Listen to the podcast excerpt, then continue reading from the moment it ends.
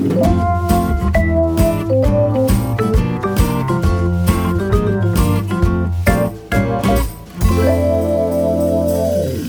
ist der Hochzeitspodcast mit den Wedding Bros Jakob J. Lübke und Julian Hügelmeier.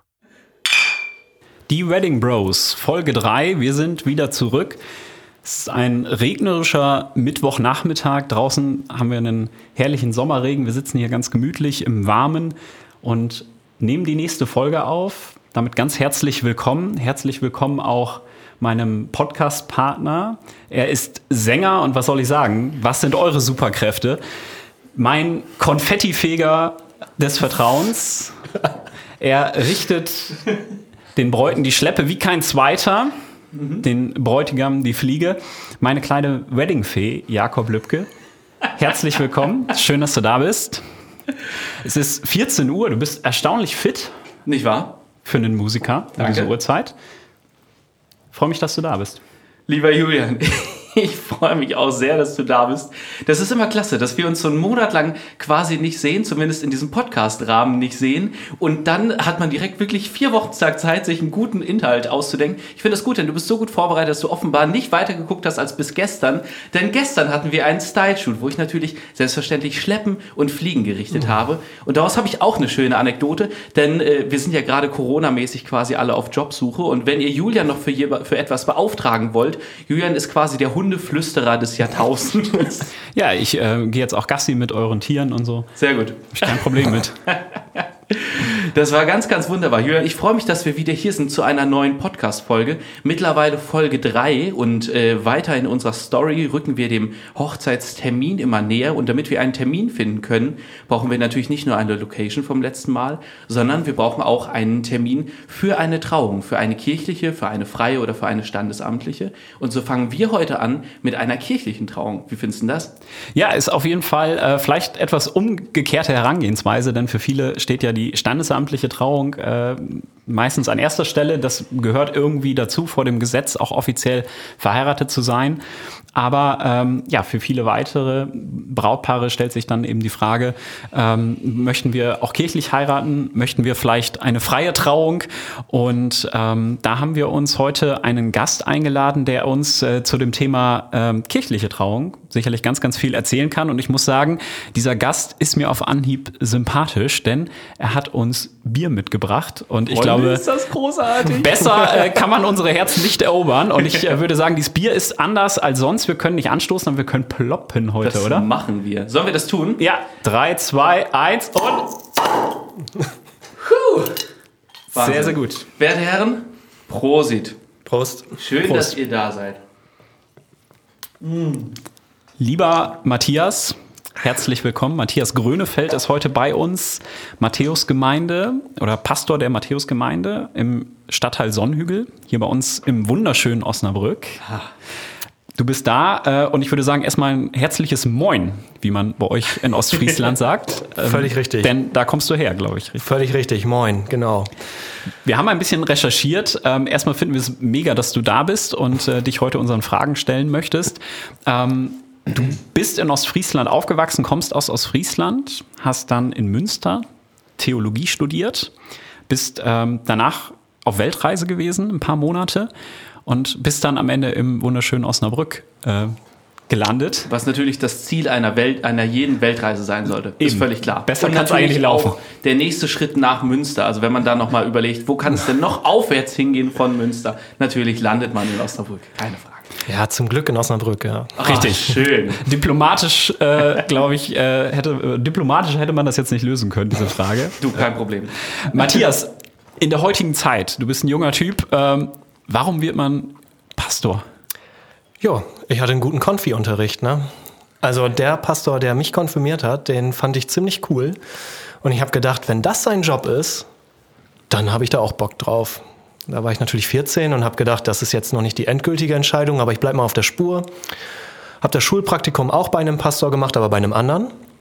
Und äh, das alles hat mich nicht abgeschreckt. Ich habe einen Leistungskurs Religion machen dürfen und habe gedacht, ja, dann fängst mal an mit äh, Theologie. Habe das zum Ende durchgezogen.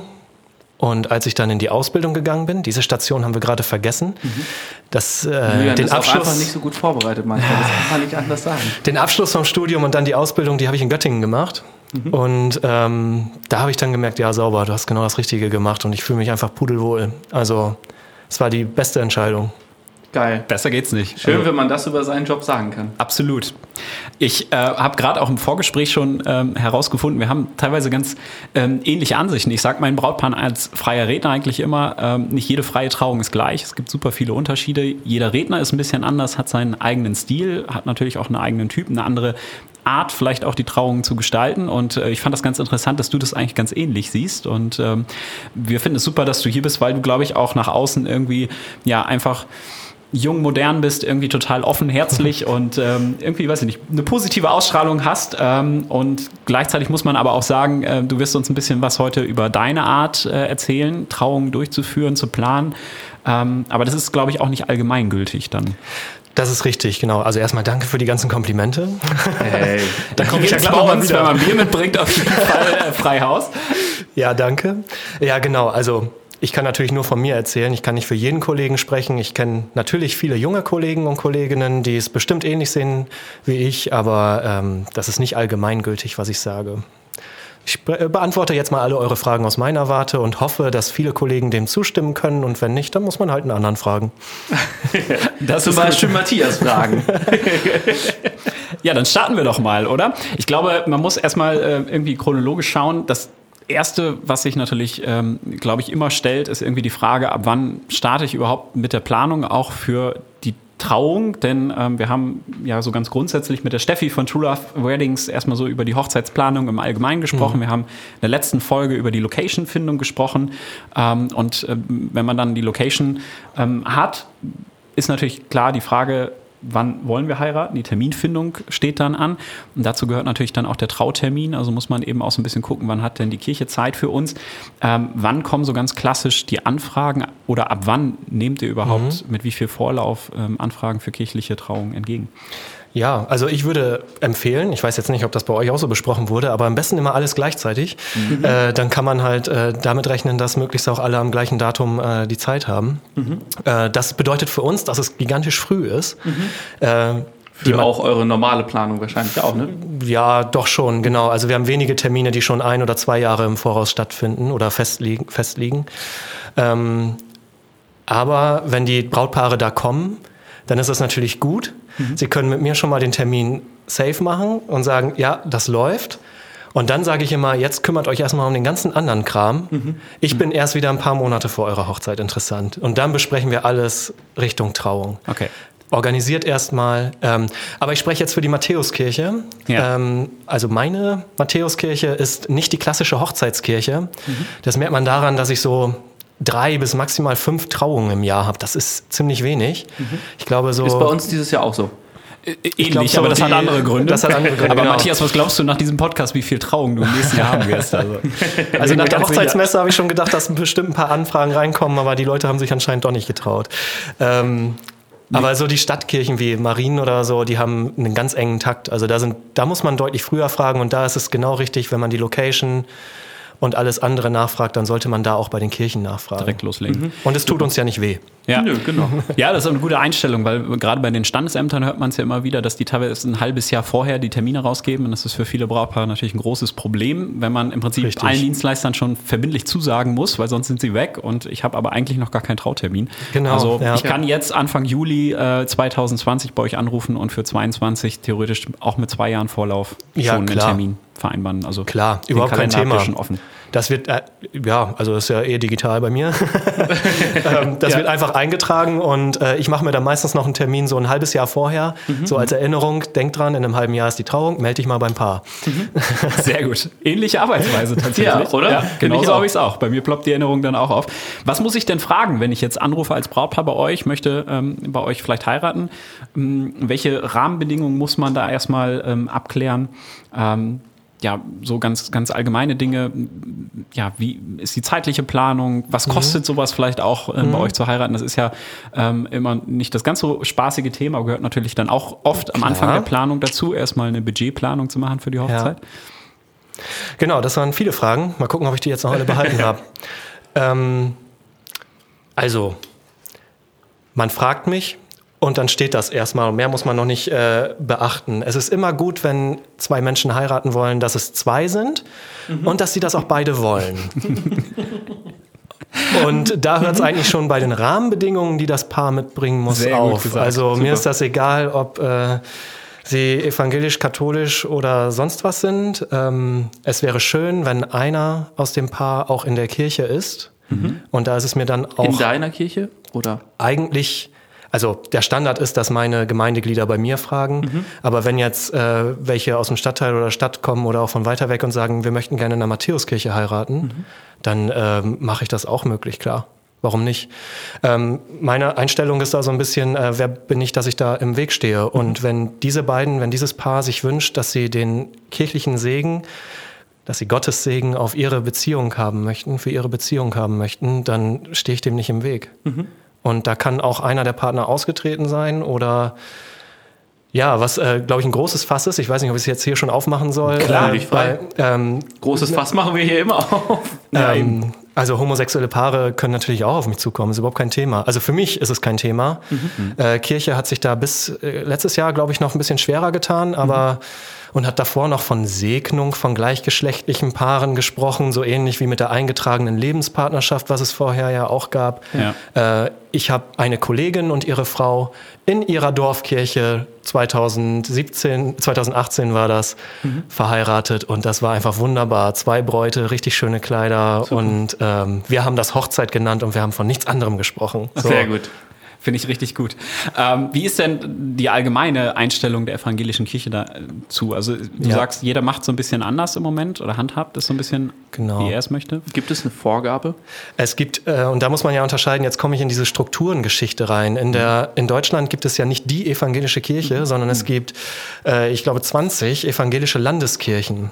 Und wir in Osnabrück gehören zur Landeskirche Hannovers. Und die hat gesagt, Hochzeiten von gleichgeschlechtlichen Partnern, das ist bei uns möglich. Wenn aber ein Pastor oder eine Pastorin das selber nicht machen möchte, dann müsste sich das Paar jemand anderen suchen. Also die stellen es sozusagen hier in unserer Kirche den Pastoren und Pastorinnen frei. Okay. Okay. Aber wie gesagt, bei mir ist das kein Thema. Also Mhm. das ist dann, wie ich das sage, mein Brautpaar, hey, hört euch ruhig ein, zwei Redner an, trefft euch mit ein, zwei Rednerinnen und Rednern und ähm, guckt, wo ihr euch wohlfühlt. Also auch wenn der erste Pastor oder die erste Pastorin sagt, nee, mache ich nicht, einfach nochmal jemand anders fragen, willst du empfehlen? Oder? Absolut, das ist einer meiner äh, Lieblingsratschläge, den du gerade aufnimmst. Äh, gerade auch von der Hochzeitsmesse äh, habe ich das auch aufgenommen. Äh, wenn ihr denkt, dieser Pastor oder diese Pastorin, die passt nicht zu uns oder im schlimmsten Fall will uns nicht verheiraten, äh, dann fragt jemand anderen. Und wenn ihr einmal Nein hört und ein zweites Mal Nein, dann versucht es noch ein drittes oder viertes Mal. Also ich kann da nur ermutigen, denn die Kollegen, die ich kenne und die Kolleginnen, die ich kenne, die haben Spaß an Hochzeiten. Super. Und wir machen das gerne. Und ja, wie, das, wie du das gesagt hast, bei den freien Rednern gibt es unterschiedliche Leute. Und ich finde, das ist wichtig, wenn so ein bisschen auch ein Draht da ist zwischen dem Redner, der Rednerin und dem Paar. Ja. Hast Genau. du einen Gedanken dazu, wenn ich jetzt als Brautpaar mir überlege, ich möchte gerne kirchlich heiraten, gucke ich dann zuerst nach, welches Gebäude ist denn Mhm. das, was ich, sagen wir, schön finde, wäre natürlich ein bisschen platt, aber wozu ich eine Verbindung habe? Oder ist es ein Pastor, den ich natürlich entweder schön finde, na klar, oder eine Verbindung zu habe? Ähm, das sind, glaube ich, diese zwei äh, Standardantworten, die entweder oder für die äh, auf der Frage, welche Kirche nehme ich, äh, gesch- gegeben werden. Ähm, die einen möchten gerne eine Hochzeitskirche, nenne ich es mal. Äh, das soll eine schöne Kirche sein, wo ich mir vorstellen kann, da kann ich eine schöne Hochzeit feiern. Und die anderen nehmen die Kirche, zu der sie die größte Verbindung haben. Hier bin ich schon getauft und konfirmiert, hier möchte ich auch heiraten. Oder hier wohnen wir jetzt und wir finden diese, das ist meine Heimat, hier möchte ich heiraten. Das sind, glaube ich, manchmal kommt das auch übereins, manchmal ist die Antwort die gleiche, aber das muss wirklich jedes Paar für sich selber wissen. Standard ist natürlich, dass die Gemeindeglieder der Matthäusgemeinde in der Matthäuskirche heiraten. Aber ich habe auch schon Gemeindeglieder aus der Thomaskirche als Matthäuspastor in der Marienkirche verheiratet. Schön, also sehr gut. das ist alles möglich und Okay. ich finde, also bei den Zeitplänen, die wir so haben, kann, kann man das auch alles möglich machen. Okay. Das heißt, ich kann mir dich als Redner oder als Pastor ähm, auch einfach mitnehmen in eine andere Kirche theoretisch. Ja, das hört man natürlich nicht so gerne und das möchte ich jetzt auch nicht pauschal zusagen, aber wenn der Terminplan das zulässt, dann geht das, ja klar. Vielleicht jetzt gerade in, äh, in dieser besonderen Zeit auch eine spannende Frage. Ähm, Gottesdienste an ganz, ganz anderen Orten. Ist das für dich äh, was Denkbares oder wie, wie stehst du dazu? Ja, absolut. Also ich habe die Frage gerade bei einer Taufe. Wir dürfen im Moment sowieso nicht in unserem normalen Gottesdienst taufen. Das wäre normalerweise so. Und dann hat die Mutter mich gefragt, ja, wie wäre das denn, wenn wir zu mir in den Garten gehen? Da dürfen nach den aktuellen Regeln 50 Leute hin. Ja. Und dann habe ich gesagt, ich wüsste nicht, was dagegen spricht. Ich bringe die Taufschale mit, ich bringe ein Kreuz mit, ein paar Kerzen und dann feiern wir die Taufe bei euch im Garten. Okay. Und äh, dasselbe ist die Antwort bei Hochzeiten. Warum nicht? Also ich bin nicht an das Gebäude gebunden. Ein bisschen Deko, ein Altar, das kriegen wir schon hin, irgendwo aufgebaut. Und ich weiß auch von Kolleginnen, zum Beispiel bei Instagram ist die Seligkeitsdinge sehr aktiv. Äh, die hat auch schon öfter draußen Trauungen gemacht. Und also würde mich freuen, wenn mal so eine Anfrage kommt. Hätte ich mal Bock drauf. Ja, ich würde sagen, wir, wir haben auf jeden Fall jetzt gerade die wichtige Konecke hergestellt, denn Julian ist ja sonst äh, professioneller Autokino-Auto-Einweiser. Ich dachte. Popcorn-Verkäufer. Auch Ja, genau. Popcorn-Verkäufer. Da hat sich auch jemand vorbereitet. Das ist übrigens äh, jetzt äh, kein Thema mehr. Also wir haben letztes Wochenende das Autokino geschlossen wieder sozusagen. Die äh, richtigen Kinos haben jetzt wieder geöffnet. Stimmt, und ähm, ja. wenn es jetzt so Sommerregende gibt, kann ich euch nur empfehlen, geht da mal hin. Die freuen sich sicherlich, wenn ihr ähm, da auch mal wieder vorbeischaut im klassischen Kino. Aber zurück zum Thema Hochzeit. Als, als Redner empfinde ich das oder erlebe ich das natürlich ganz häufig, dass es Brautpaare gibt, die eigentlich an einem Ort ähm, heiraten möchten, an dem sie sich wohlfühlen, zu dem sie vielleicht eine Verbindung haben, häufig eben auch draußen, vielleicht wenn das Wetter mitspielt. Ähm, finde ich, finde ich total super, wenn du sagst, ey, ich bin offen und es ist ja eigentlich im Prinzip so, wenn ich gläubig bin, ähm, dann kann ich ja zu Gott beten ähm, und den Segen empfangen, wo auch immer ich das möchte, oder? Ja, ja, das ist immer so witzig, dass die Kirche meistens auf das Gebäude Kirche pocht. Dabei sagt sie selber, ja, Gott ist überall. Also ich bin nicht so streng an das Gebäude Kirche gebunden. Ich finde es natürlich schön, äh, wenn meine Mitglieder aus der Matthäusgemeinde in meiner Matthäuskirche mit mir als Pastor heiraten. Das ist einfach dann, da kommt alles zusammen. Aber alles andere ist auch immer denkbar. Und ich finde gerade unsere Kirche schön mit dem Bild da am Ende. Ich weiß nicht, Auf äh, Fall. Jakob da vielleicht auch was zu sagen. Ja, ja, ja, ja. Die macht schon was her. Auf jeden Fall. Das, äh, da, da kann ich auch natürlich meinen mein Werbepart äh, zur Matthäusgemeinde natürlich auch gerne weitergeben, denn ich bin auch sehr gerne bei euch zu Gast, äh, häufig dann in meiner äh, Funktion als stellvertretender Chorleiter für euren Matthäus-Chor. Äh, was ich da übrigens ganz, ganz deutlich am Rande mal einschmeißen mag, ist so einen wunderbaren Gospelchor, den findet man nicht häufig und einen Gospelchor woanders hin zu transportieren, ist auf jeden Fall eine besondere Herausforderung. Und wenn man sagt, hier in der Matthäusgemeinde, da gibt es einen Gospelchor vor Ort, vielleicht kriegt man da was hin, äh, dann glaube ich, ist das eine sehr, sehr praktische Grundlage und genauso wie du es schon sagst, in einer sehr, sehr schönen Kirche kann ich das nur unterstützen. Also der Matthäuschor, wenn der äh, singt, wir haben letzten September selber kirchlich geheiratet und wir haben unseren Termin ehrlich gesagt vom Matthäuschor abhängig gemacht. Nein, geil. Ja klar, also der musste singen, weil wir den selber auch einfach so toll finden und ähm, das macht schon echt was her. Also wenn alle da sind, sind es so 80 Leute und die singen halt nicht nur Gospel, sie haben für uns extra von Coldplay Yellow einstudiert. schön. also moderne Popsongs sind auch dabei, keine Frage und äh, das war einfach grandios. Also wenn ich dran denke, kriege ich sofort wieder Gänsehaut. Das war echt toll. Hammer. Geil. Vielleicht können wir direkt äh, da einmal zugreifen. Und Ja. zwar, äh, du sagst deine eigene äh, Hochzeit. Jetzt, ich meine, wir sind hier in einem Hochzeitspodcast. Wir kommen an deiner eigenen Hochzeit selbstverständlich nicht vorbei. Wir, wenn wir uns schon jede Folge Julian als Braut vorstellen und äh, da natürlich Hochzeitsträume austauschen. Julian, ich erzähle dir nachher noch von meiner kirchlichen Hochzeitsvorstellung, aber das spare ich mir für später auf. Ja. Lieber Matthias, fühl dich äh, doch vielleicht einmal frei, uns einen kurzen Einblick in deine Hochzeit zu geben. Soll ich auch bei der Vorbereitung anfangen? Das dürfte manche vielleicht äh, schockieren, weil wir Ja. so ähm, nach einem langen Urlaub im Januar gedacht haben, ja, was machen wir denn mit unserem Urlaub im Herbst? wir waren schon fünf Jahre standesamtlich verheiratet und ähm, haben gedacht, naja, die Landeskirche fragt doch dauernd nach, lieber Herr Grönefeld, wann heiraten Sie denn mal kirchlich? und haben gedacht, okay, wir fahren mal nicht groß in den Urlaub, sondern äh, wir heiraten. Und das war dann natürlich, wir haben im September geheiratet, nur so ungefähr sechs, sieben Monate vorher. Da haben dann die Locations schon manchmal gesagt, äh, wie 2019, sie meinen 2020 oder 21. Nein, wir meinen dieses Jahr. ähm, es hat geklappt, es ist alles gut gegangen. Ähm, es ging sogar ganz gut. Also wir haben unsere Wunschdienstleister bekommen, was Fotograf, DJ und auch eine Zeichnerin anging. Schön. Okay. Ähm, und halt vor allem den Matthäuschor. Mhm. Und äh, getraut hat uns dann übrigens eine befreundete Diakonin. Liebe mhm. Grüße an Anna. Liebe und Grüße.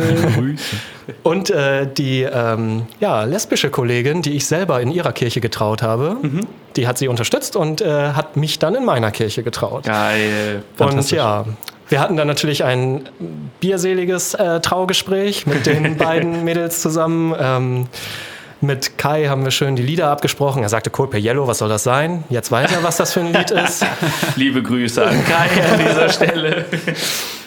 Genau, und ähm, wenn man selber natürlich Pastor ist, dann muss man immer aufpassen, dass man sich auch wirklich mal ein bisschen in die Rolle, äh, ich bin jetzt nur Bräutigam, äh, ähm, eingeben kann. Aber ich glaube, das habe ich hingekriegt und wenn nicht, dann sollen sich Anna und Sabrina nochmal melden und dann sage ich nochmal Entschuldigung an dieser Stelle. Sehr gut. Fühlt euch frei, Anna und Sabrina hier unter dem Podcast genau. natürlich zu kommentieren. Das ist genau die richtige Stelle zu sagen. Ach, Matthias, übrigens. Wedding Bros Podcast bei Instagram. Wir erwarten eure ja. Nachricht. Ähm, wie ist das denn mit Musik allgemein? Also du hast es gerade selber schon mhm. gesagt. Im Prinzip, ihr habt euch selber auch irgendwie einen Popsong ausgesucht von, von ja. Coldplay. Ähm, da bist du dann eben auch offen, wenn zum Beispiel ein Jakob Lübke kommt und sagt, hey, ich bringe meine Gitarre mit und, und äh, spiele Musik im Gottesdienst.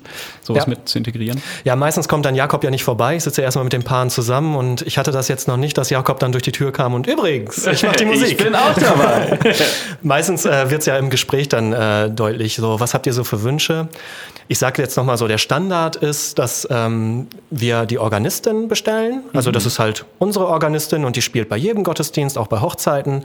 Und äh, sie spielt Orgel und Klavier und dann kann man sich Lieder mit Noten und zum Mitsingen aussuchen. Mhm. Aber jetzt mal ehrlich, äh, das weißt du erst recht äh, und du sowieso. Ähm, wir haben so viele tolle Lieder, so viele tolle Künstler und äh, ich habe bis jetzt, glaube ich, noch keine Hochzeit gehabt, wo nur von der Orgel gespielt wurde. Also meistens gibt es Interpreten, die für zwei, drei Lieder da sind mhm. oder ein Chor oder was auch immer. Also auch da sage ich mit mir sprechen, ich bin dafür alles offen. Mhm. Und also es macht meistens auch Spaß. Es muss jetzt vielleicht nicht unbedingt, keine Ahnung, äh, Highway to Hell sein. das wünschen sich Brautpaare aber meistens auch nicht. Ähm, habe ich zum Auszug auch schon erlebt, muss ich sagen. Ah ja, okay.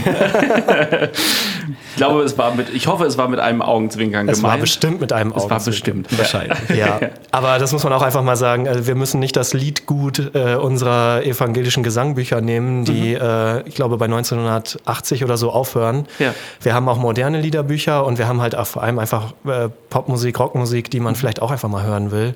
Ja, und die vor allem auch eine Verbindung zum Paar haben. Ja. Mhm. Und meistens ist es eben der Wunsch, Wunsch, ja, dieses Lied, das ist so unser Lied und das würden wir so gerne hören. Und dann, warum sollte ich mich da in den Weg stellen? Ja. Sehr, sehr gut. Vielleicht da aus, aus meiner Perspektive als Musiker zwei, drei Gedanken. Ähm, ich erlebe das häufig, dass, dass Paare für ihre Hochzeit so eine Mischung sich wünschen aus dem, was, was die Situation halt hergibt. Also aus, wir sind jetzt in der Kirche und natürlich gehört auch Liturgie dazu und natürlich gehört auch die Orgel dazu und natürlich gehört auch das christliche Lied, welches in meiner Konfi-Zeit irgendwie schon mit am Start war, gehört irgendwie mit dazu. Aber trotzdem haben sie sich, äh, freuen sie sich dann sehr auf vielleicht das eine oder andere eigene Lieblingslied nochmal. Hm. Und ich finde da eine besonders schöne Mischung herzustellen. Und genauso wie du sagst, es gibt einfach auch moderne moderne Popsongs. Wenn man da in entsprechende Liederbücher, in ein entsprechendes Lied gut reinschaut, ähm, kann man das genauso gestalten, wie man das selber schön findet. Und das finde ich sehr schön, dass du das sagst, dass man genau das auch so mischen kann. Und wenn man halt sagt, so, ich habe Bock auf ein bisschen mehr Orgel, dann macht halt die Orgel einen Song mehr oder weniger. Oder wenn man halt sagt, äh, nö, wir hätten gerne irgendwie noch jemanden, noch jemand externes, der da dies oder jenes nochmal macht, dann kann man das halt wunderbar kombinieren. Und das geht in der freien Trauung genauso wie in der Kirche. Und das ist auf jeden Fall aber was, was sich auch lohnt, äh, definitiv vorher zu besprechen. Also wie zum Beispiel auch in unserem Fall würden dann auch irgendwie wir beide uns eine Woche vorher auch nochmal kurz schließen, sodass genau. das Paar einfach auch ein gutes Gefühl hat und einfach weiß, okay, die haben sich auch alle einmal vorher connected. Ja. Darauf Ja und Amen und Prost. Prost. So. Da kann ich vielleicht in der Zwischenzeit auch nochmal sagen, das war gestern auch wieder ganz, ganz eindrucksvoll, Jakob, unserem Side-Shooting. Ähm, halt dir mal bitte die Ohren zu, wenn ich dich jetzt lobe. Okay. Ähm, welchen Stellenwert Musik so hat. Ne? Da ist ein Werbeshooting, muss ich das vorstellen, zwei Fotografen, super viele Dienstleister, die da irgendwie rumwuseln und dann sollte eine fiktive freie Trauung irgendwie dargestellt werden für die Fotos und man hat irgendwie ein Model äh, und äh, zwei Models, die irgendwie das Brautpaar spielen, die aber nicht mal ein Paar sind, die da jetzt irgendwie das Brautpaar machen und dann ähm, ja, ist da irgendwie so eine ganz komische, hektische Stimmung und dann spielt Jakob ein Lied und auf einmal kommen alle runter und sind irgendwie ergriffen und dann fange ich an zu reden und auf einmal hatte man fast das Gefühl, man ist auf einer mhm. richtigen Trauung. Und äh, ich fand, das hat nochmal ganz deutlich gezeigt, wie viel äh, Stellenwert einfach Musik auch für eine ja. Trauung ähm, hat. Ne? Kann ich definitiv so. unterstützen, ja.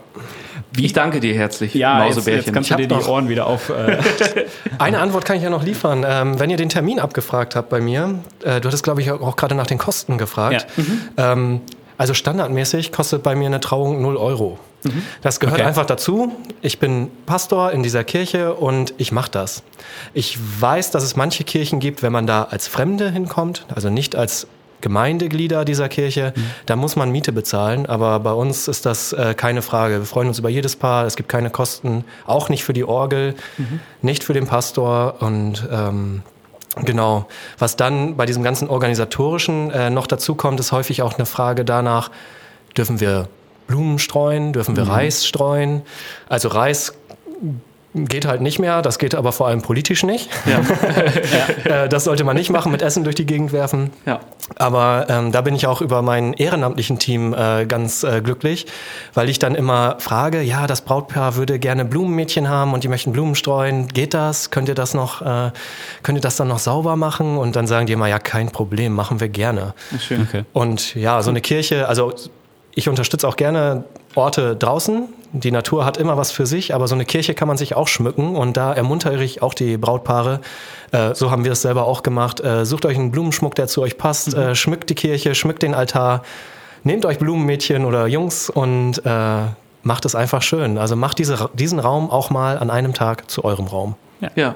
Finde schön, dass, dass du das so, so, so frei und so auch mitgibst. Vielleicht hast du generell noch den einen oder anderen Gedanken dazu, was das an besonderen Sachen mit sich bringt, wenn man in der Kirche ähm, heiratet. Wir sprachen vorhin nochmal über, dass es vielleicht auch in dem Gottesdienst danach oder davor vielleicht auch nochmal vorkommt.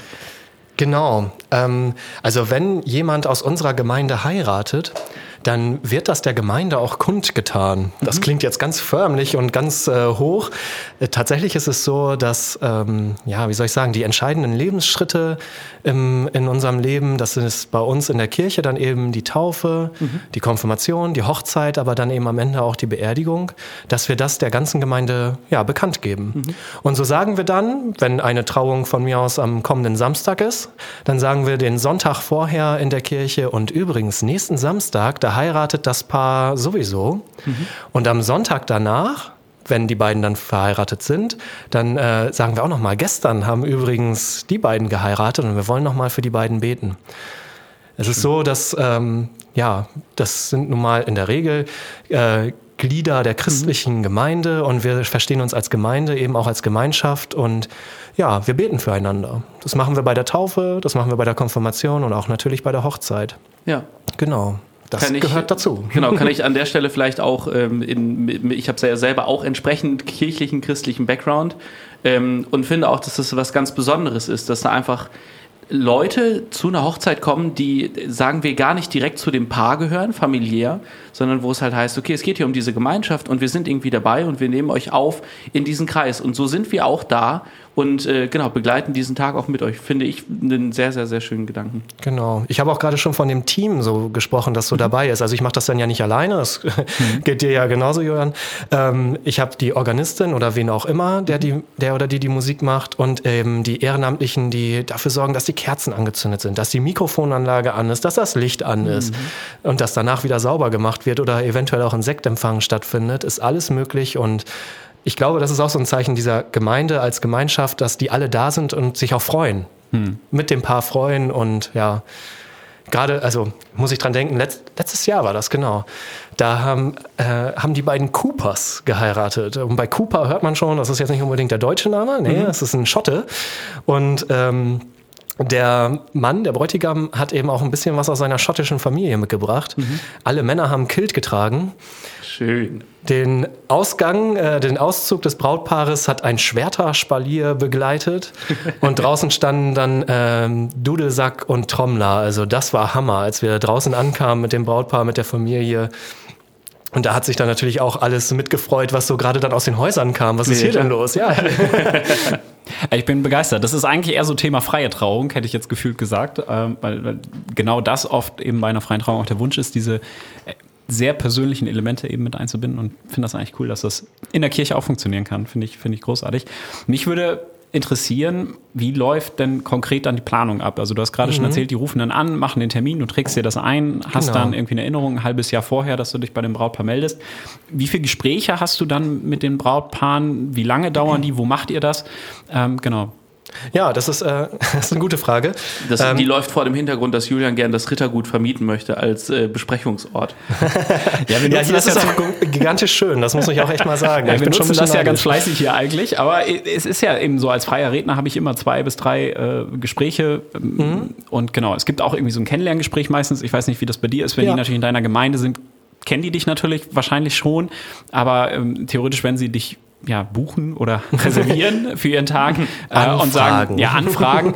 Wir, wir, wir kennen den Matthias noch gar nicht. Dann Einladen ist das Wort. Gibt es auch sowas wie ein Kennenlerngespräch mit dir? Genau. Ja, also äh, wie gesagt, als erstes wird erstmal der Termin festgemacht. Das muss vielleicht auch gar nicht äh, unbedingt mit mir, sondern reicht auch mit dem Büro. So, zack, äh, die, die Trauung ist schon mal eingetragen. So. Und äh, wenn ich eine Telefonnummer habe, das habe ich ja dann meistens, äh, dann rufe ich eben irgendwann an, manchmal schon bei der Terminfindung, manchmal dann eben ein halbes Jahr vorher und sag, äh, frag einfach mal so, wie sieht's aus? Laufen die Planungen? Wie geht's euch? Ähm, das ist dann schon mal der erste Kontakt, den ich auf jeden Fall mit dem Paar habe. Und ich mache meistens, jetzt muss ich mal überlegen, doch, ich mache meistens drei Termine mit dem Paar. Die sprechen wir immer nach und nach ab. Der erste Termin, der betrifft wirklich alles Organisatorische. Der ist dann also auch schon ein paar Monate vor der Hochzeit und wir lernen uns kennen. Ich höre mal raus, wie haben die so ihre Hochzeit geplant. Manche Dinge kann man eben auch nicht kurzfristig planen. Das ist eben die Frage der Musik. Ähm, genau. Und was eben noch so alles dazugehört. Und ähm, da unterstütze ich quasi so als Pastor deren Weg zur Organisation der Trauung. Und ähm, dann mache ich noch einen zweiten Termin, der ist eher kurz vorher. Das hängt auch mit meiner Arbeitsweise zusammen. Wenn ich mich nämlich ein halbes Jahr vorher mit einem Paar treffe und äh, die Predigt nicht direkt schreibe, was sehr wahrscheinlich ist, äh, sondern sie eher erst äh, eine Woche vorher schreibe, also in derselben Woche schreibe, ähm, dann ist das alles weg, was wir miteinander besprochen haben. Also Ja. treffe ich mich meistens nochmal wirklich so, wenn es der Zeitplan des Paares zulässt, so zwei Wochen vorher, das ist eine ganz solide Zeit. Und dann treffen wir uns auch lange. Und dann reden wir so richtig über die Hochzeit und über das Paar und genau, da kriege ich dann mein, mein Material für meine Predigt ähm, raus. Und dann gibt es noch einen dritten Termin, der ist eher kurz. Ich lade jedes Paar dazu ein, mit mir zu der Kirche zu gehen, wo geheiratet wird, Okay. dass wir einmal eine Trockenprobe machen. okay. Denn für die Paare ist das meistens die erste Hochzeit und manchmal ist es für mich das erste Mal in dieser oder jener Kirche. Und es ist unglaublich praktisch, wenn man schon mal die Abläufe eingeübt hat. Den Ja. Einzug, den Auszug, aber auch das Knien. Wann steht ihr auf? Wann setzt ihr euch hin? Genau, also beim Knien wird ja der Segen empfangen und das schon mal zu üben, und das sage ich dem Paar, vor allem der Frau sage ich das äh, häufig, äh, probt das auch mit dem Kleid, das muss laufen. ich habe ich hab noch keinen Unfall gehabt, also ist alles gut, aber wenn man das einmal so trocken durchgeht, dann nimmt das unglaublich viel äh, Druck raus und bringt eine unglaubliche Entspannung für das Paar, weil sie wissen, okay, so wird das laufen in drei, vier oder fünf Tagen, das geht meistens kurzfristig auch. Und äh, das tut uns allen gut, weil wir alle wissen, ah ja, so werden wir laufen, so kann das funktionieren. Okay, finde ich mega. Weißt du, ob das ähm, viele deiner Kolleginnen und Kollegen genauso machen oder ist das nur bei dir so? Weil ich finde es Also also richtig gut, wie viel Zeit du dir dafür nimmst. Ja, also in, äh, ich hoffe ja, dass Hochzeit meistens nur einmal im Leben eines Paares ist und dementsprechend möchte ich da gerne auch die Zeit äh, für aufwenden. Also es sind halt, wie gesagt, diese zwei Gespräche und der Vororttermin. Äh, ich bin mir ziemlich sicher, dass das viele Kollegen machen. Mei die meisten machen wahrscheinlich äh, zwei Gespräche und nicht unbedingt noch den Vororttermin. Aber Fragen kosten nichts, Leute. Wirklich. Ja. Das, das finde ich ist, ist ein Punkt, den du jetzt gerade ja auch wiederholt ansprichst. Fragen kostet nichts. Einfach sich damit auseinandersetzen, unterschiedliche Optionen einfach mal durchgehen und auch mal zu gucken, wen habe ich denn da eigentlich vor mir? Das geht, äh, das trifft ja nicht nur euch beide als Pastor beziehungsweise als Redner, sondern ja eigentlich jedes Gewerk. Fragen und dann hat man eine Antwort und dann kann man sagen, Ja. hey, das passt zu mir oder ah nee, das liegt mir doch nicht so. Ja, und, Und dann- heutzutage ist es sowieso, also Telefon, E-Mail, Ja. von mir aus auch WhatsApp oder Instagram. Ja. Äh, viele Fragen kann man auch einfach mal kurz mit mir klären. Mhm. Und in der Regel kommt innerhalb von 24 Stunden eine Antwort. In der Regel. ähm, genau. Und wenn da, Mir würde kein Gegenbeispiel dafür einfallen. und wenn man, äh, nee, weil ich ja nie Urlaub mache. ja. Ähm, Ne, jetzt habe ich den Faden verloren. Natürlich. Kein Problem, ich übernehme den gerne für dich, weil ich habe eine spannende Frage. Ähm, du bist total offen, das haben wir gerade schon gehört. Zu ganz vielen Ideen stehst du sehr, sehr, sehr offen ähm, gegenüber. Du nimmst dir unglaublich viel Zeit, machst diese ganzen Termine, sagst, du bist irgendwie per WhatsApp auch erreichbar, irgendwie hast da kein Problem mit. Das ist eigentlich etwas, was ich ja eher so von einem Dienstleister kenne, der irgendwo damit sein Geld verdient und, und ähm, du als Pastor bist ja jetzt aber nicht primär nur dafür da, um eben Hochzeitstrauungen äh, äh, durchzuführen, sondern du hast ja vielfältige Aufgaben in deiner Gemeinde. Ähm, siehst du dich selber als Dienstleister oder bist du eher so eine ja, mhm. öffentliche Stelle äh, in deiner Gemeinde? Ähm, oder hast du überhaupt auch diese Zeit, also wird dir diese Zeit überhaupt gegeben ähm, in deiner Arbeits- Mhm. Ja, das ist ja das Tolle an, äh, das ist ja das Tolle an meinem Beruf. Ich darf mir die Zeit ja selber einteilen. Also mhm. ich bin ja wie ein Beamter als Pastor. Ja. Ich kriege am Anfang des Monats mein Gehalt und darf dann selber bestimmen, wie ich diese Zeit einsetze in meinem Dienst. Und ich finde eben, das gehört für mich wichtig dazu und dafür setze ich auch Zeit ein. Ähm, ich bin froh, dass ich diese Freiheit habe. Die hat nicht jeder. Mhm. Und ähm, ja, setze da meine Priorität. Mhm. Ich muss sagen, also deswegen, also Dienstleister, das ist so ein Wort, das hört man natürlich als Pastor oder Pastorin gar nicht gerne. Ja. Ähm, oder noch besser Zeremonienmeister oder sowas. Oh. Ähm, ich finde, es gibt Dinge, die gehören zu meinem Dienst. Mhm. Und ein Paar, das sich vor Gott den Segen zusprechen lassen möchte, zu segnen und sie zu begleiten, das gehört zu meinem Dienst und das mache ich gerne. Ich denke, es ist bis jetzt noch nicht vorgekommen, dass ich wahrscheinlich eine Grenze da ziehen würde, wo ich merke, die wollen mich hier nur als Zampano, als mhm. Zeremonienmeister. Mhm. Die haben damit wirklich gar nichts am Hut. Also wirklich überhaupt gar nichts. Die wollen wirklich einfach nur, ah, das ist eine schöne Kirche, das ist ein netter Pastor, der macht uns eine gute Rede und der kostet nichts. Mhm. Ich glaube, da würde ich die Notbremse ziehen. Aber es ist mir ehrlich gesagt noch nie untergekommen. Mhm. Und da bin ich auch ganz froh drum. Okay, das ist auch ein spannendes Thema. Wie ist das denn? Gibt es Menschen, die zu dir kommen, die vielleicht in deiner Gemeinde auch ähm, sind, da leben, ähm, aber die du im Prinzip gar nicht kennst, weil sie sonst auch nie in der Kirche sind? Und wie geht man ja. damit dann um? Oder ist es auch ja, nur klar. einer in der Kirche von beiden? Das hast du auch gesagt, ja. das gibt es auch. Ja.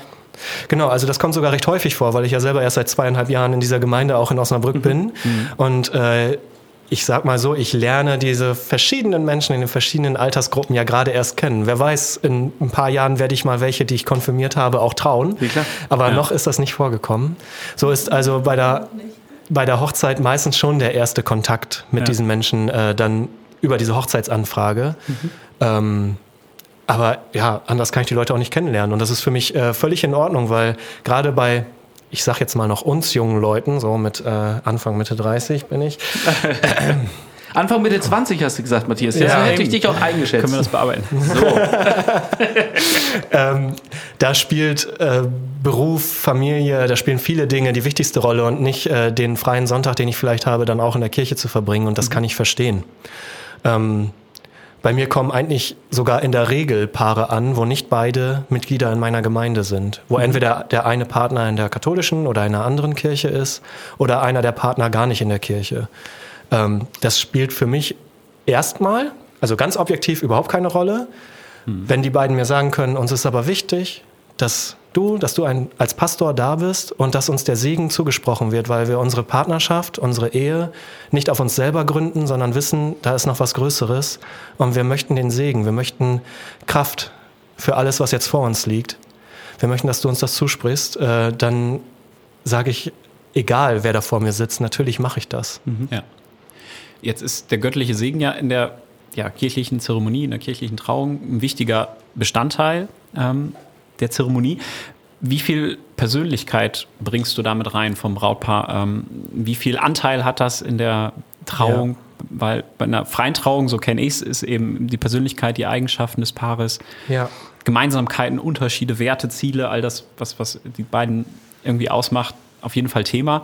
Kannst du das auch mit reinnehmen oder nimmst du das mhm. mit rein? Wie läuft das? Genau, da gibt es natürlich unterschiedliche Orte. Also wir könnten jetzt so lang und breit über den Ablauf einer kirchlichen Trauung sprechen, mhm. aber in Kurzform gibt es Begrüßung, Gebet und meistens äh, ein biblisches Gebet noch, ein Psalm. Es gibt Musik. Und bei der Trauung selber gibt es die biblischen Lesungen. Wir merken also, in welchem Rahmen wir hier sind. Wir sind hier nicht aus Spaß in der Kirche, mhm. sondern ja. es äh, hat auch seinen Grund und es gibt Texte, die sagen dieses und jenes über Partnerschaft. Mhm. Dann kommt die Segnung des Paares Und am Ende gibt es eben Fürbittengebet, wo wir also nicht nur für das Paar, sondern auch für die Familie, die Freunde und für alle, die uns vielleicht heute an dem Tag nicht begleiten können, die wir nochmal ins Gebet nehmen und uns vor Gott stellen. Vater unser, Segen am Ende und dann natürlich der Auszug. So ist so grob der Ablauf. Und das Persönliche da reinzubringen, ist dann eben, eben immer da, wo, ja gut, von mir aus auch in der Musik, wo man sagt, das ist ein persönlicher Musikwunsch, aber eben immer da, wo kein Bibeltext ist. Das heißt, schon in der Begrüßung kann ich äh, mal sagen, wer da eigentlich gerade sitzt. Die meisten Ja. wissen es ja in der Regel. Äh, und vor allem in der Predigt. Ähm, deswegen gibt es auch dieses Treffen nochmal kurz vor der Hochzeit, äh, wo ich mein Predigtmaterial sammle. Die Predigt hat auch immer eine Überschrift, das ist der Trauspruch. Äh, wer darüber nachdenkt, einfach mal auf trauspruch.de gehen, da findet man ganz viele tolle Vorschläge, äh, die man sich aus so nach verschiedenen Themen aussuchen kann. Darunter setze ich, also unter dieser Überschrift des Trauspruches setze ich dann das Paar. Und das, was sie mir erzählen, das, was sie mir aus ihrem Leben, aus der Sicht des Bräutigams, der Braut oder wie auch immer, was sie mir erzählen und was sie voneinander erzählen und was für die beiden wichtig ist. Ja, und äh, so kommt dann die Persönlichkeit rein, also vor allem eben in der Predigt. Und ich gebe mir da schon Mühe. Also, ich sag mal so, eine Trauung letztes Jahr, da gab's ähm, die haben nicht so viel gesagt, die wollten nicht so richtig rausrücken. Aber auf einmal klingelte ihr Handy und es kam Shape of You von Ed Sheeran. Das war dann mein Aufhänger für die Predigt. Es, und es hat funktioniert. Es war anscheinend richtig. Ja, super. Ich fand, du hast vorhin im Vorgespräch einen ganz, ganz schönen Satz gesagt. Du hast nämlich gesagt, ähm, es ist äh, für mich einfacher, einen Hochzeitsgottesdienst zu machen oder fast noch einfacher, einen Hochzeitsgottesdienst zu machen, als äh, einen normalen Gottesdienst. Was meinst du damit? Genau, also beim normalen Gottesdienst am Sonntag, da bekomme ich einen Bibeltext vorgesetzt und über den muss ich predigen, über diesen alten Text, den muss ich heute jemandem vermitteln, was der uns heute zu sagen hat. Bei einer Hochzeit, da rede ich über die beiden, die da gerade vorne sitzen. Und sie haben mir vorher aus ihrem Leben erzählt und ähm, das Thema ist schon da.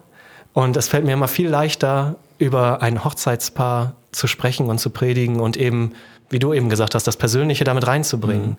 Äh, das kriege ich meistens viel schneller hin, ja. Das ist, äh, und es macht halt Spaß. Also es macht auch echt Spaß, wenn man schöne Geschichten hat, manchmal auch traurige, wenn man das zusammenbinden kann zu einer, ja, zu einer runden Sache. Das macht einfach Spaß in dieser Arbeit. Das ist, glaube ich, was, was wir beide auf jeden Fall auch so genauso unterschreiben können. Ja. Aber der Ablauf der Trauung äh, entsteht dann schon mit, mit gewissen Vorgaben, die man hat, ähm, sozusagen, gemeinsam mit dem Paar. Genau, also es gibt, ähm, es gibt ein paar Vorgaben. Also die wichtigsten sind wirklich, was die, ich sag mal, die Trauzeremonie selber betreffen. Hier jetzt vielleicht auch nochmal wichtig zu sagen, ich bin evangelischer Pastor und ich spreche von der Trauung, wie ich sie mache. Es gibt da manchmal geringe An Ab äh, Abweichungen und die Katholiken, bei denen ist es ein bisschen anders. Ja. Ähm, aber das Wichtigste ist eben diese biblischen Lesungen zur Trauung. Das sind zwei, drei Texte. Das kann man von mir aus auch mit mir zusammen aussuchen, wenn man sagt, ja, dieser Text, der gefällt mir besser als der andere. Dann äh, gibt es Worte über die Ringe. So wie ein Ring kein Anfang und ein, kein Ende kennt, so soll auch eure Liebe zueinander kein Ende kennen. Und dann gibt es den Segen. Das sind diese drei Punkte, die auf unverrückbar sind, die gehören zu einer Trauung dazu. Und über alles andere kann ich mit dem Brautpaar sprechen. Ich bringe meistens äh, ein, zwei Kirchenhefte mit. Also das Heft, was die Paare für einen Gottesdienst zur Hochzeit vorbereitet haben, wo dann auch der Ablauf drin ist, manchmal auch die Liedtexte, wenn gesungen wird. Und dann haben die so ein paar Ansichtsexemplare und gleichzeitig auch Beispiele für den Ablauf. Ja, super. Und dann sage ich, das sind aber nur Beispiele. Wir können über alles reden. Ähm, und so Ideen auch zur Gestaltung, weil viele fangen da auch einfach bei Null an Ja. und haben dann auch mal ein bisschen was äh, vorm Auge, wie man sowas vielleicht gestalten kann. Und gerade beim Ablauf sind die Paare auch extrem in ähm, Absprache mit mir. Kommt das damit rein? Kannst du noch mal drüber gucken, damit da keine Fehler drin sind? ähm, und das mache ich gerne, klar. Okay. Ja. So erlebe ich das übrigens auch, dass ähm, viele Paare sehr, sehr dankbar dafür sind, wenn es eine, eine ungefähre Roadmap, eine kleine Vorgabe genau. gibt. Wie könnte das denn aussehen und gibt es denn Erfahrungswerte und äh, ihre eigenen Vorstellungen auf das zu münzen, was quasi schon, guck mal, so, so, so kennen wir das, so funktioniert das, ähm, fällt da vielen, glaube ich, sehr einfach. Das ist auf jeden Fall so. Aber das ist auch bei der freien Trauung ähnlich, weil gerade da Fall. auch so viele Stimmt, Möglichkeiten das ist wahrscheinlich bestehen. auch so dein Standardablauf. Es So. gibt Broschüren, die man so ein bisschen mit an die Hand gibt, um Inspiration äh, zu geben, wie kann der Ablauf aussehen, auch wenn das Brautpaar am Ende dann entscheidet. Mhm. Ähm, aber aus dem Nichts heraus zu planen, ist halt super schwierig, ganz klar. Genau. Deswegen gibt es äh, gibt's Ideen, die man sozusagen vorgibt. Ne? Und jetzt würde ich dir vielleicht ein bisschen recht geben, Julian, in dem Sinne sind wir dann noch Dienstleister. Guck mal, was wir hier noch entlocken können. Spannend vielleicht für manche Brautpaare, ähm, das haben wir gerade schon angerissen, du hast gesagt, äh, deine katholischen Kollegen äh, machen es etwas anders. Ähm, es gibt manchmal eben dann auch Brautpaare, da ist vielleicht ähm, einer evangelisch, der andere katholisch. Ähm, ökumenische Trauung, kannst du da kurz was zu sagen? Wie ist da der Ablauf in der Regel? Genau. Ja, bei einer ökumenischen Trauung, ähm, also habe ich auch schon gemacht. Und da kommt es immer drauf an, also es heißt ökumenische Trauung, aber meistens ist es so, es ist eine evangelische Trauung mit einer katholischen Predigt oder eine katholische Trauung mit einer evangelischen Predigt. Wenn man jetzt Entsprechend evan- ist dann die Liturgie. und dementsprechend ist dann die Liturgie, sprich der Ablauf ähm, oder was auch immer, katholisch, evangelisch, es gibt ja auch noch was daneben. Mm, Was ich jetzt mitgemacht habe schon, war eben eine katholische Trauung, wo ich als evangelischer Pastor gepredigt habe, weil eben der Bräutigam evangelisch war und die Braut katholisch. Und dann haben aber der Kollege, der katholische Kollege und ich äh, zusammen das Kennenlerngespräch gemacht und er hat dann nochmal ein Gespräch mit den beiden zum Ablauf gemacht und ich nochmal mit den beiden ein Gespräch für die Predigt. Super. Und dann haben wir nochmal auch äh, vor Ort geguckt, wie es aussieht. Und ähm, so ging das wirklich Hand in Hand. Also mit äh, dem katholischen Kollegen kann ich sehr gut arbeiten.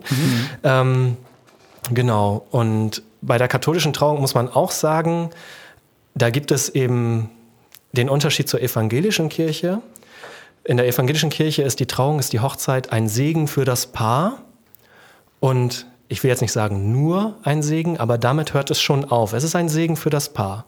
Bei der katholischen Kirche ist es ein Sakrament und dementsprechend rein kirchenrechtlich viel höher gestellt und viel wichtiger. Und das betrifft eben auch viele Fragen, wo katholische Kirchenmitglieder Probleme mit ihrer Kirche haben, sei es bei Geschiedenen, die wieder heiraten wollen oder bei homosexuellen Paaren. Das muss man kirchenrechtlich betrachten und die haben da im Moment in der Beantwortung der Fragen größere Schwierigkeiten als wir evangelischen Kollegen, die sagen können, wir segnen euch gerne, klar. Okay. Und auch das ist ja eine Frage, auch die man ja gemeinsam auch mit seinem Pastor auch eruieren kann. Sicherlich gibt es auch da nicht schwarz und weiß, sondern auch äh, den einen oder anderen Grau- oder Farbton dazwischen. Ganz sicher. Also eine Frage, die vielleicht abschrecken kann, ist dann beim katholischen Protokoll, äh, wollen sie auch ihre Kinder katholisch erziehen? Hey, das steht immer noch jedem Paar auch natürlich äh, frei und genau. Aber das ist ein guter Anstoß, auch da sich über, über die Fragen oder die unterschiedlichen Bestandteile auch Gedanken zu Klar. machen und zu sagen, so ist es das, was, was mir für meinen großen Tag hier jetzt gerade entspricht. Und immer, immer wieder der Tipp, äh, sprecht mit eurem Pastor, sprecht mit eurem Pfarrer oder Priester vor Ort. Ähm, ich freue mich über jeden Kontakt. Manche sagen, ah, mit Hochzeiten hat man mittlerweile so viel zu tun, weil die Paare so viel fragen. Aber ich sage, ja, natürlich haben die Fragen. Die heiraten meistens nur einmal Ja. und du hast vielleicht schon 50 Hochzeiten gemacht. Aber für die ist es die erste. Also ist es auch okay, dass sie Fragen haben. Ja. Und da hilft es natürlich auch immer gute Aufklärungsarbeit und gute Präsenz zu zeigen. Du hast es vorhin ganz kurz angerissen, äh, dass auch ihr auf der Hochzeitsmesse in Osnabrück vertreten seid. Das äh, spielte natürlich äh, uns mit unserem, unserem Dienstleister-Twist ein Ach so. wenig in die Karten. ähm, äh, Finde ich sehr, sehr cool. Hätte ich auch überhaupt nicht ja, als Idee gehabt. Finde ich ja richtig gut, dass ihr da auch vertreten seid und dass ihr sagt, ja, wir wollen auch da gerne Präsenz zeigen und uns auch da deutlich positionieren. Ich finde es auch total wichtig. Also als ich das mitbekommen habe, dass wir hier in Osnabrück auf der Messe stehen, und zwar mit einem ökumenischen Stand, also von Super. katholischer und evangelischer Kirche zusammen, äh, habe ich mich auch eingetragen für die Dienste dort, also Messedienst. Und es ist Ganz anderer. Messedienst als sonst. Ja, genau. Guck mal, schau. Ein Messewitz. Messdienst. Ähm, und es ist unglaublich, mit wie vielen Fragen die Leute einfach kommen oder auch mit wie vielen Erfahrungen. Wenn sie sagen, ich habe mich gegen die, gegen die kirchliche Trauung entschieden, weil ich diese oder jene Erfahrungen gesammelt habe. Zum Beispiel bei der Hochzeit des Cousins, da hat der Pastor 45 Minuten gepredigt und der Gottesdienst ging anderthalb Stunden. Dann kann ich auch nur sagen, Mensch, das tut mir total leid, aber ich kann dir sagen, es ist nicht bei jedem Pastor so. Und natürlich kann man die Erfahrung nicht ändern, aber wie du eben sagst, wir können nur Werbung dafür machen, äh, dass es bestimmt nicht nur schwarz und weiß, sondern eben auch ganz viel dazwischen gibt und vielleicht ja auch ein paar nette und gute Kollegen und Kolleginnen, die tolle Hochzeiten machen. Ah, da bin ich mir ganz sicher. Und das kann ich natürlich aus eigener Erfahrung auch ganz, ganz klar sagen und äh, den Ball in, in alle Richtungen dabei spielen. Also sowohl bei freien Trauungen wie auch bei kirchlichen Trauungen. Das erlebt man so und so. Und da einfach Auch standesamtlichen Trauungen, oder? Standes Ja, ja, stimmt, Auch genau. insbesondere auch standesamtlich. Ja. Da, da sind Situationen so und so. Und da sich rauszusuchen, ähm, was ist denn das, was am besten zu mir passt? Und auch wer sind die Menschen, die da am besten zu mir passen und was ist das Setting? Bezogen auf alle Dienstleister, aber auch insbesondere auf, wen habe ich da eigentlich vor mir? Ist das menschlich, das, was ich an meinem Tag, an meinem großen Tag um mich herum haben will? Oder gucke ich den an und spüre es nicht so richtig, habe die Verbindung nicht so, wie, wie ich sie mir wünsche für diesen Tag. Da würde ja. ich sogar sagen, ist der wichtigste Punkt. Also wirklich bei jedem, mit dem ihr, ich sag mal, beruflich äh, im Rahmen eurer Hochzeit zu tun habt. Das ist Pastor oder Redner, das ist äh, der Musiker, das ist die Fotografin und wer auch immer. Wenn der Draht stimmt, dann kann schon mal nicht mehr viel schiefgehen. Ja, ja das glaube ich auch. Matthias Grönefeld, äh, Hochzeitsberater. ich habe vor, als ich vor über fünf Jahren meine Ausbildung zum freien Redner gemacht habe, hat mein Ausbilder, der einer der ersten Redner in Deutschland war, die so Anfang 2000 angefangen ja, haben mit freien ja. Trauung, ähm, gesagt, eigentlich galt lange so dieses Sprichwort, jede freie Trauung ist eine gute Trauung, im Vergleich eben mit, mit sehr unpersönlichen Zeremonien im Standesamt, aber eben leider manchmal auch bei kirchlichen Trauungen, mhm. ähm, weil, weil eine freie Trauung wird immer persönlicher sein und ich finde, das gilt halt mittlerweile eigentlich nicht mehr, weil ähm, eben auch dadurch, dass es bei freien Trauungen keine Regeln, keine Vorgaben gibt ähm, und, und da eben auch sehr unterschiedlich gearbeitet wird, gibt es auch da Redner und Rednerinnen, ähm, die sich stark unterscheiden. Und ich glaube, wie du das sagst, die Sympathie muss passen, der Stil muss passen. Ähm, genau. Ich habe eine Frage an dich, Matthias, die muss ich noch loswerden, oh. äh, im Sinne unserer lieben äh, Fotografinnen und Fotografenkollegen. Ja, ja, ganz ähm, wichtig. Weil die, die, warten wahrscheinlich die ganze Zeit beim Zuhören auf diese Frage. Ähm, man hört immer mal wieder, ähm, dass die sich doch sehr ähm, über Pastorinnen, Pastorinnen äh, aufregen, die ihnen sehr, sehr klare Vorgaben geben in der Trauung. Also das geht dann so in die Richtung, hey, ich habe hier zwei Quadratmeter, das sind gleich deine in der Trauung, da bewegst du dich bitte nicht raus. Äh, und du hast fünf Fotos während der gesamten Trauung, die du machen darfst. Teil dir die gut ein, äh, weil ansonsten bin ich gestört durchs Klicken, durch den Blitz. Ähm, wie stehst du da? Äh, ja, gegenüber Fotografen. Ihr könnt euch vorstellen, da bin ich ein harter Hund. Ja, ähm, ganz klar eingeschätzt. So. also da gibt es da gibt's für mich tatsächlich nur eine Regel und zwar, weil ich sie äh, selber, ähm, weil ich das selber festgestellt habe. Solange ihr nicht blitzt, geht alles. Ja. Ich habe tatsächlich selber einmal gemerkt, dass äh, geblitzt wurde. Bei einer Trauung war es, glaube ich, auch. Und ich war völlig raus. Das war so wie bei Men in Black. Ich wurde geblitzdingst. Mhm. Ähm, aber sonst können die alles machen. Das Tolle, und da möchte ich jetzt mal ein Lob an alle Fotografen und Fotografinnen, die ich bisher kennengelernt habe, und bestimmt trifft das auch viele andere auch zu, möchte ich mal ein Lob aussprechen. Wenn Fotografen Trauungen bei mir begleiten, dann merke ich das meistens gar nicht. Die sind so still, die sind so professionell äh, und machen trotzdem Bilder aus nächster Nähe, dass ich manchmal danach frage, hast du überhaupt gute Fotos gemacht? Ja mhm. klar, ich stand doch direkt neben dir. Und ich merke das nicht. Also die meisten sind richtig gut und äh, also bei mir dürfen die ziemlich viel. Sie haben keinen eingeschränkten Bewegungsradius. Mhm. Sie dürfen nur nicht blitzen. Das bringt mich echt raus. Okay. Aber ich glaube, das ist eine Lanze, die wir direkt auch so mitbringen, äh, mitbrechen können, oder? Ja, also den besten Fotografen merkst du nicht. Das ist, glaube ich, ja. allgemein so. Ne? Also wenn die im Hintergrund da sind. Ähm, ich kann die Fotografen natürlich verstehen, wenn die Lichtverhältnisse in, im Raum manchmal nicht hundertprozentig sind. Ähm, das hat Vielleicht natürlich ein bisschen was mit den Wetterbedingungen zu tun. Ähm, ja. Genau, muss man, muss man halt gucken. Aber ähm, ja, ich kann auch verstehen, dass es einen stört. Aber ja. Ich hatte sogar bei dieser ökumenischen Trauung, das war auf dem ähm, Gut Sutthausen in mhm. Osnabrück, mhm. Ähm, da war eben nicht nur der katholische Kollege und meine Wenigkeit da, neben dem Brautpaar und der Familie und den Freunden, sondern da waren zwei Fotografen und zwei Videografen da. Ähm, Mila Motions hießen die. Mhm. Ähm, und liebe Grüße. Liebe Grüße. Ja, das, das ist nämlich auch ein tolles Erlebnis, das kann ich gleich nochmal sagen. Und äh, die waren also zu viert da, haben also zweimal fotografiert, zweimal Videos gedreht. Ich habe es im Prinzip auch nicht gemerkt. Also die haben sich vorgestellt, haben gesagt, ja, was dürfen wir so? Mhm. Und äh, damit war die Sache wieder gegessen. Und die habe ich auf der Hochzeitsmesse wieder gesehen, mhm. weil äh, mir jemand sagte, hey Matthias, du läufst da auf dem Video. wie, wie, ich laufe da auf dem Video? Ja, äh, da läuft ein Video von dir. Und dann war die eben bei dieser Firma, Mila Motions, äh, die haben äh, die Hochzeit, diese ökumenische Trauung, haben sie als ja, Videobeispiel auf der Messe gezeigt. super. Da war natürlich auch eine Premium-Predigt, das ging um Game of Thrones und. nice. das geht schon wieder in Richtung freie Trauung. Ich finde das richtig gut. Also ich bin total begeistert. Julian, also ich glaube, Julian heiratet äh, als, freier, äh, ja, genau, als freier Redner, der heiratet heute noch kirchlich. Ich sehe das schon. Ähm, eine Frage muss ich auch noch stellen. Äh, Jakob, das mit den kürzeren Folgen, was wir uns jedes Mal vornehmen, wird irgendwie nichts, ne? Das ist schon wieder es nicht. wird eng. Aber wenn auch jemand hier ein, großes Bier mitbringt. Ja, äh, man ja. muss so lange auch das große Bier auch wegatmen. Aber ja, eben so. Ich habe, äh, Matthias, genau da ungefähr, wo du jetzt sitzt, äh, vor einem, vor einer Woche auch ein Brautpaar hier sitzen gehabt zum Gespräch für eine Trauung. Die haben auch von einer Erfahrung berichtet, die sie gemacht haben, nämlich, dass ähm, sie eben auch bei ihrer Kirche waren, in ihrer Gemeinde und äh, die Braut immer davon geträumt hat, von ihrem Vater zum Altar geführt zu werden. Und ähm, da gab es dann eben ein, ein Feedback, ähm, dass das eben nicht gewünscht ist. Und ähm, ja, mit der Erklärung so ein bisschen, dass eben das ein sehr ja, veralterter Gedanke ist, diese Übergabe der, der Tochter mhm. äh, zu ihrem Mann, ähm, Übergabe des Eigentums der Frau. Das ist ja, ja im Prinzip äh, etwas, wo ich dann erstmal so, okay, äh, habe ich noch nie drüber so nachgedacht, aber klar kann man so sehen, ähm, ist auf jeden Fall berechtigt. In dem Fall war es so, dass die Braut gesagt hat, hey, mein Papa, der hat mich zur Einschulung gebracht äh, an seiner Hand, an seinem Arm und ich war, der war bei meinem Abiball dabei und jetzt eben sollte er mich eben auch zu meiner Hochzeit bringen, da habe ich immer von geträumt. Der war halt immer mit dabei ich kenne das bei freien Trauungen auch so, dass es häufig so ist. Gibt natürlich auch ganz andere unterschiedliche Modelle. Bei freien Trauungen gibt es auch Brautpaare, die gemeinsam einziehen, zum Beispiel, wo Braut und Bräutigam mhm. gemeinsam zu ihrer Trauung kommen, weil sie vielleicht eine gewisse Zeit schon gemeinsam durchs Leben gehen und es dann auch schön finden, zur Trauung gemeinsam zu kommen. Oder dass der Bruder oder die Schwester irgendwie begleitet oder ein Freund. Da gibt es ja total viele Möglichkeiten. Wie siehst du das allgemein? Weil, also ich bin da tatsächlich so ein bisschen ins Grübeln gekommen. Mhm, genau.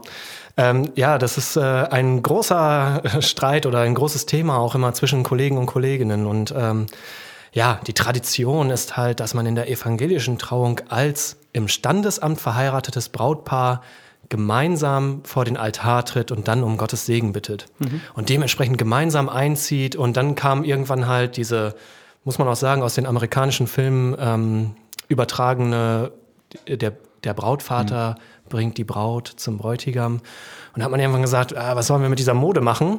Wir sagen, das ist so ein altes patriarchalisches Ritual, das geht mhm. gar nicht. Äh, nachher sagt er noch, ich tausche meine Frau, meine Tochter gegen drei Kamele ein und damit hast du Oder sie. Oder drei Bier. Oder drei Bier. Ähm, das ist schon richtig, daher kommt das Ritual. Mhm. Aber mhm. ich sage jetzt nochmal wieder das, was ich glaube ich auch am Anfang schon mal gesagt habe, das steht doch nicht dem Segen im Weg. Mhm wenn dieses Paar zu mir kommen möchte und gesegnet werden möchte, was hat das damit zu tun, wie sie rein und rauslaufen?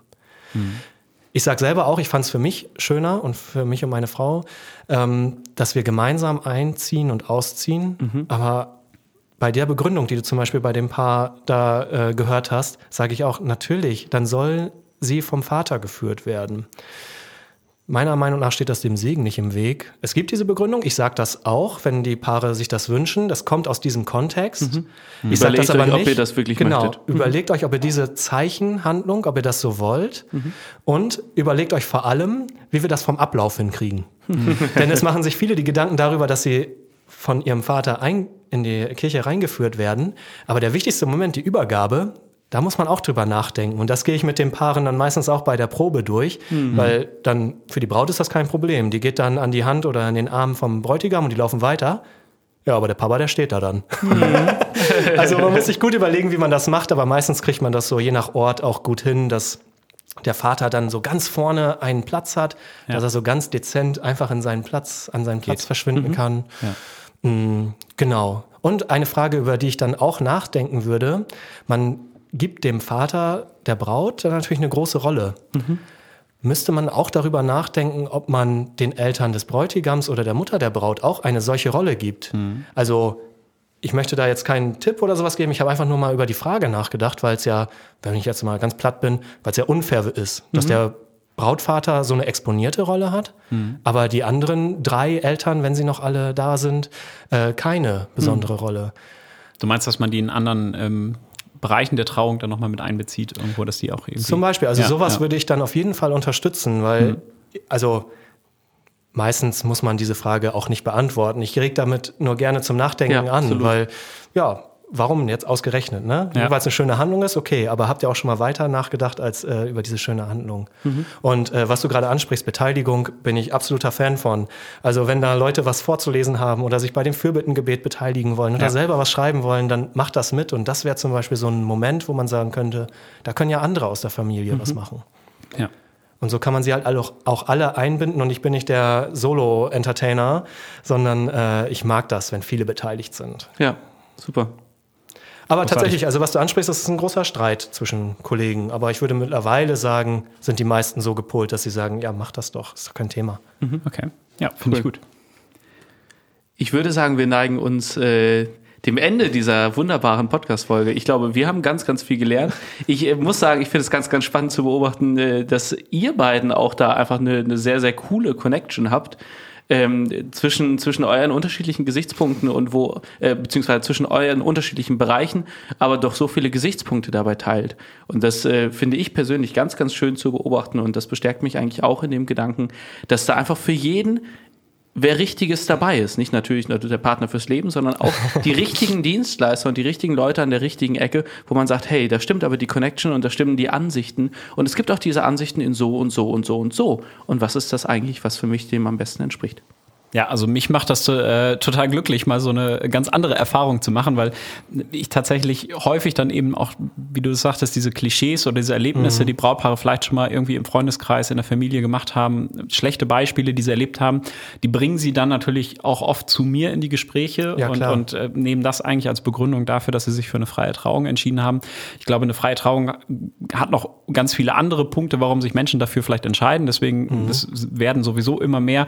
Bin ich da total offen irgendwie. Und ich finde es aber einfach schön zu sehen, dass es eben auch ähm, Leute gibt wie, wie dich, Matthias, ähm, und dass man das eben auch so leben kann und dass dann eben dieser Gedanke, wenn man eben vielleicht ja, gläubig ist und eben auch ähm, diese Segnung von Gott gerne haben möchte für, für seine Beziehung, für seine Partnerschaft, ähm, dass man es eben auch so gestalten kann. Und ich glaube, der Weg, den du da gehst, das ist eigentlich der Weg, den meiner Meinung nach die Kirche gehen sollte in Zukunft, ähm, um eben auch noch möglichst viele Menschen ähm, erreichen zu können. Und ähm, ja, finde es schön, einfach mal ein paar positive Beispiele gehört zu haben. Und ich hoffe, dass das vielleicht auch dem einen oder anderen Brautpaar geholfen hat.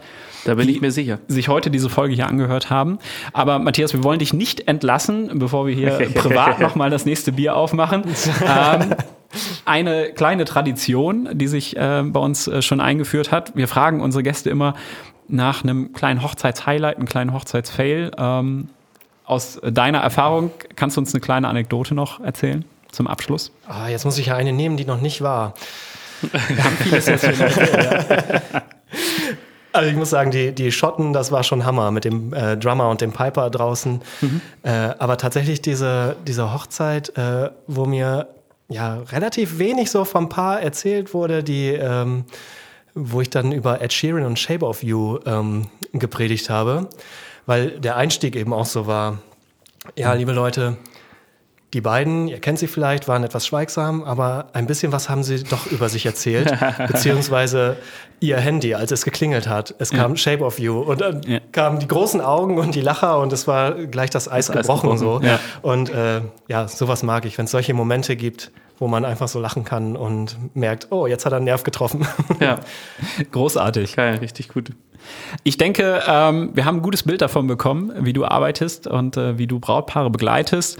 Wir können euch nur ermuntern, wenn euch die Folge gefallen hat, schaut doch mal bei Instagram bei uns vorbei auf äh, Wedding Bros äh, Podcast und äh, hinterlasst uns ein Feedback. Wir würden uns sehr freuen, wenn ihr noch Fragen habt. Ich glaube, wir können die an dich, Matthias, dann auch weiterleiten. ja, auf jeden Fall. Und äh, Hat er nicht vielleicht gesagt, er steht 24-7 ja, auf eben, Instagram zur Verfügung? WhatsApp, kein Problem. Kein Problem. ja, ich schlafe nicht, das habe ich mir abgewöhnt.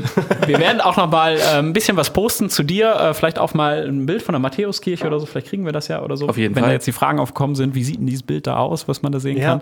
kann. Ähm, genau. Und bedanken uns noch mal ganz herzlich, dass du heute hier warst. Vielen Dank. Ich danke euch, hat ja sehr viel Spaß gemacht. Dankeschön. Ja, vielen herzlichen Dank. Und ich glaube, ich kann auch nur jedem Paar auch raten, sich ganz doll ranzuhalten, denn ich glaube, Matthias hat nicht nur bei Julian so einen großen Eindruck gemacht, sondern bei, ausgebucht.